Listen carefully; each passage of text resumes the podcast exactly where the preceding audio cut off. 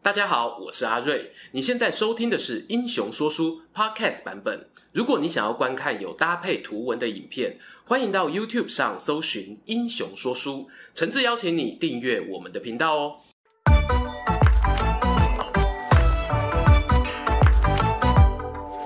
Hello，英雄说书的观众朋友，你们好，我是说书人阿瑞，替大家带来精彩的英雄故事。欢迎来到三国冷消为习干。三国迷啊，一定都认识曹操曹孟德。作为奠定魏国庞大事业基础的男人，曹操呢，在招募人才上很有自己的一套哦。大家都听过那一句话“用人为才”。他强调呢，自己公司真人最重视才能，其他私生活啊、道德评价都不是重点。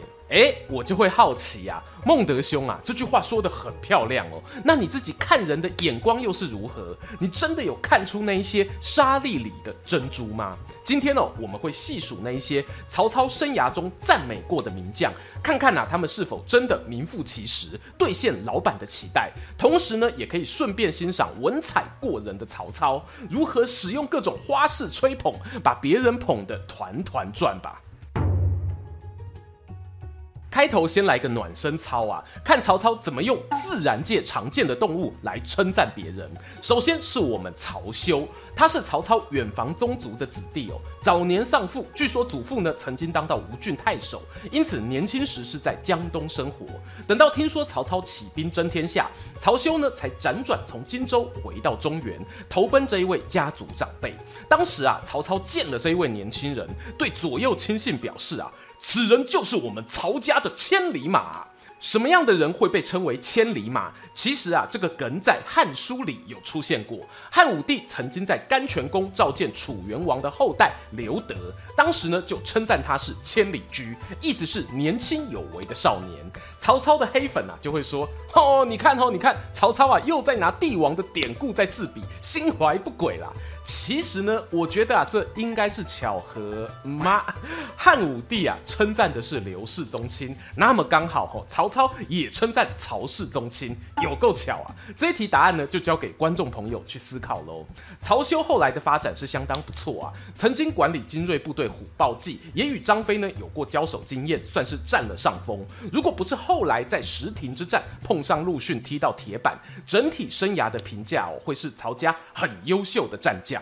下面一位啊，说完了骏马，来个老虎好了，那便是曹魏两夏侯当中的征西将军夏侯渊。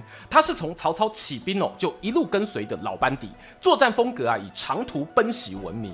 小兵呢还给他起个外号，叫做三日五百，六日一千。这数字呢指的就是行军的里程。渊哥呢对魏国最大的贡献，莫过于在西线作战中平定了西凉军阀韩遂和土霸王宋建，用迅雷不及掩耳速度。啊，镇压了陇西。曹操收到前线传来捷报，特别传令三军哦，称赞夏侯渊的战功是虎步关右，所向无前呐、勇往直前呢，不下猛虎。只可惜作战勇猛的他，最后也败在自己的热血脑冲之下，于定军山之战惨遭老将黄忠突袭身亡。这段故事哦，我们在专片有聊过了，这里就按下不表。除了骏马跟老虎，其实曹操哦还有用过动物比拟另一个名将，称呼他是狼子野心，城南久仰。没错，这人就是天下无双的吕布吕奉先。严格来说，这不能算称赞啦，只能说褒贬参半哦。不过刚好都是动物啊，我就合并在这边分享喽。逛完了野生动物区，紧接着啊要介绍曹操最广为人知的吹捧手法，那便是借古喻今，拿古代厉害的功臣良将称赞自己部属啊。这边碍于时间关系呢，我也讲较紧啊。大家好，那是听到都几位是有兴趣诶。以下每一个人英雄说书都有出过专片介绍，非常欢迎延伸观赏，也帮我们旧片呢冲一下流量第二春啊。好了，废话不多说，我们马上从曹操的天字第一号谋臣荀彧。荀令君说起，荀彧他对曹氏企业的重要性哦，如果要说第二，恐怕没几个人敢认第一啊。在开疆拓土时期，他身兼后勤总管、人事主管、战略规划，偶尔呢还要客串守城。等到曹操进入奉天子以令不臣时期，荀彧呢更担任尚书令的工作，长达数十年，扮演曹操与大汉朝廷之间沟通的桥梁，这也是他外号令君的由来。这样一个重点人物获得怎么样的称赞呢？荀彧啊，二十九岁那一年，决定从袁绍阵营跳槽到曹氏企业。曹操呢，当下就赞美他是吾之子房，意思是汉初三杰里的张良。从日后结果来看呢，荀彧没有愧对这个名号。这里啊，就加码做个补充。其实呢，有被拿张良做类比的，不只是荀彧，和他同属颍川荀氏有另一个重要军师荀攸。他的影片很新啊，前不久才上架的。荀攸呢，主要是负责随军征战，出谋划策。在曹操平定河北之后啊，曾对荀攸说：“过去啊，刘邦大势已定后，让张良自己选择封邑三万户。我今天呢，比照办理，你爱哪块土地自己挑吧。”荀攸啊，辈分上是荀彧的侄儿。他和叔叔不同的是呢，荀彧是刚加入公司时就被称赞，荀攸则是完成了代表作，证明自己实力后才得到言语肯定。既然有了张良啊，同样属于汉初三杰的萧何，当然不能错过。曹操呢，也把自己的另一位部属冠上“萧相国”的外号。那人呢，就是钟会的老爸，司隶校尉钟繇。之前呢，我曾形容钟繇是文能提笔安天下，武能上马定乾坤。他和萧何的功用哦，真的非常类似。一个在关中，一个在长安，都是协助老板稳定后方局势，甚至呢，还能在前线需要的时候供应战马补给。是我个人觉得曹操最贴切的比喻之一。听完文官类的，接着我们要进入狠角色专区。曹魏车骑将军陈玉，哎，很多观众哦可能会好奇，陈玉不也是文官吗？以前三国电玩游戏多半会给他九十几分的智力数值，但是啊，曹操哦对他的评价却很特别，不是张良、萧何那一种文人谋士哦，而是称赞他的胆量。比美古代勇士孟奔、夏玉。事实上呢，曹操很懂哦。陈玉的胆子确实不小，他是少数敢当面呛曹操，还可以跟江湖豪杰一起喝酒吃肉的人。加上他年纪呢，也比曹老板大了十几岁，身高超过诸葛亮与太史慈，又留着一口漂亮长胡子。你不说啊，我都以为是关羽呢。和陈玉一样有点反差的呢，还有下面这一位张郃。张郃名列五子良将榜单，带兵打仗厉害啊，自然不在话下。由于他是在官渡之战时从袁绍阵营跳槽过来的降将，因此从曹操那里得到的赞美是：看到你啊，太开心了，就像过去的圣贤韦子启抛弃殷商投奔周朝，韩信离开项羽加入刘邦一样。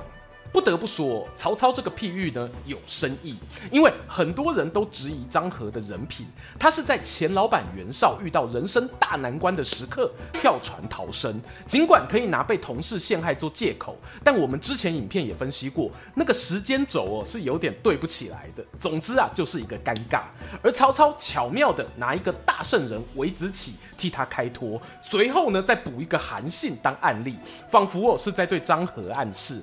你好好干哦，别像韩信那样膨胀的太厉害，不然啊会发生什么事我也不知道啊，一切尽在不言中，高啊！同样是五子良将，也同样是从别的阵营跳过来的，还有徐晃。他原本效力于杨奉帐下，在杨老板败给曹操之后呢，才选择归降。徐晃哦，虽然在五子良将中一直都不是最亮眼的那一位，但我认为啊，他是 CP 值最高的一个，台湾人最喜欢的嘛。此话怎讲呢？徐晃的成名作有渭水之战、襄樊救援战，在这两次作战中呢，他都展现了一种特质：谨慎。小心剪尾刀，《三国志》里提到徐晃非常爱用斥候侦查，远远观察敌人状况哦，等到发现有可乘之机，再快马加鞭冲上去收割一波。有人问他，你不担心这样抢战功被笑吃相太难看吗？徐晃哦叹了口气回答。人生在世啊，有多少人一辈子都找不到英明老板？为了回报曹老板知遇之恩，我只能拼命立下战功。个人名声毁誉，又算得了什么呢？而曹操本人呢，曾经参观过徐晃的军营，非常讶异有他治军严整，小兵们看到高层出巡都不为所动，于是称赞他有西汉名将周亚夫屯兵细柳营的风采。终于来到古人篇的最后啊，除了上面那些运筹帷幄的谋臣、统兵作战的将军，曹操身边呢还有偏向贴身侍卫的角色，最著名的莫过于典韦和许褚两个猛将了。而他们呢也各自获得曹操的美言称赞。关于典韦啊，《三国志》里头有提到曹操多次壮其武勇，当听到他在宛城壮烈牺牲的消息，更是忍不住落下英雄泪。But 大家最熟悉的那个古之恶来比喻，其实是《三国演义》里头的加比。这一点呢，我自己过去啊也常常记错。而许褚呢，刚好是接手典韦工作的学弟，一吼汉操五高后啦。相传啊，身高超过八尺，腰大十围，阿里山神木的概念。当他与曹操的第一次见面，曹操就留下那一句名言：“这名壮汉啊，正是我的樊哙啊。”你以为曹操的赞美只有动物跟古人而已吗？这样哦就太逊了。我们《三国志》第一男主角场面话之王不是叫假的。这里呢，再帮大家整理两种，也是曹操很常使用的吹捧 SOP，分别是平行宇宙与棋逢敌手。平行宇宙呢，顾名思义就是如果圈圈还在，那事情啊肯定会往另一条更好的剧情线发展。这个圈圈呢，大家肯定会填上那个男人的名字。没错，郭奉孝在，不使孤至此。喜欢赌身家的军师郭嘉就是最好范例。除了他以外呢，我们前阵子讲到的河北卧龙沮授也有获得曹操的平行宇宙吹捧。曹操在官渡战后俘虏沮授，诚意满满邀请加盟，却遭到拒绝，忍不住感叹啊：如果我能早点遇到你啊，统一天下就更简单了。这句话呢，总让我想到我那一首渣男常用的诗啊。还君明珠双泪垂，恨不相逢未嫁时。可惜啦，我们沮授已经名花有主了。如果是要称赞不同阵营的人呢，棋逢敌手也是非常好用的造句练习。举几个例啊，马超起兵奇袭关中时，一度造成曹操很大困扰。《山阳公载记》里提到，曹操曾说啊，马超小儿如果不死啊，死的就是我了。一方面呢，好像在示弱，但一方面呢，则可以鼓舞自己的士气，有一种置之死地而后生的气魄。还有呢，像是曹操啊，在刘备最落魄的时候，收容他住在许都，出入搭同一台车，吃饭坐同一张桌子，还上表朝廷封他为左将军。面对曹操的厚爱，刘备却不幸被卷入衣带诏的政变风波。曹操呢，虽然有听到风声哦，但仍然不为所动，故意啊挑在某天吃饭时候跟刘备闲聊天下英雄，劈头就表示。这世间啊，我只承认两个英雄，一个是你刘玄德，一个是我曹操。刘备呢，一口饭差点没噎到啊，吓得筷子都掉到地上了。如果要说曹操最具 power 的吹捧，这个煮酒论英雄呢，应该有要排第一。有的吹捧呢，是被变顶变气势；有的则是要给自己下台阶。譬如曹操在建安十八年正月，兵发如须，与孙权正面交锋，双方啊僵持了一个月没有结果。曹操呢看见对面东吴军容整齐，知道再打下去啊也是浪费时间呐、大家都知道哦，以前江湖人士决斗打输了呢，也要落下狠话，什么十八年后我们泸州火车站大门口见，不来的是小狗。这个呢不够狠。我们曹操既然决定要撤军，就看着对面的船队哦，悠悠叹了口气说：“哎呀，要生儿子啊，就要生像孙权这样的，哪像刘表那几个儿子，真是猪狗不如啊！”呵呵呵，你看看哦，这句话简直是刚中有柔，柔中带刚，攻守兼备，褒贬难分啊！一方面呢，他赞叹孙权很厉害，可是呢，又暗亏说：“我曹操的年纪啊，要生你也是刚好而已啊。”硬是把这个辈分拿出来，好像呢对方打赢没什么，只是哦我大人不想跟你计较。这当中呢最衰的大概就是刘表，人都已经过世好几年了，还要被曹操呛一下，标准的躺着也中枪啊！俗语来讲啊，良言一句三当乱，恶意伤人高月霜。听完今天曹丞相的花式吹捧，你会发现哦，他赞美别人不是那一种敷衍没温度的好棒棒，而是呢能根据对方的特质做出贴切的譬喻。各位荧幕前的基隆八斗子鱼、狮头山下智久、台南义仔金城武，大家有没有从中学到几招呢？欢迎啊，可以多多在日常生活中应用。今天的故事说到这里，还想听更多轻松聊历史的话题吗？我们有做过啊网友心中的超人气老婆评比，还有纸上谈兵王者马谡与赵括的 PK，只要点击旁边的方框就能欣赏。最后邀请大家不吝订阅英雄说书，追踪说书人阿瑞的 Instagram，我会在那边分享更多说书日常，在能力所及范围也可以使用加入会员或超级感谢留言给频道更多支持。期待和你们下次空中再见。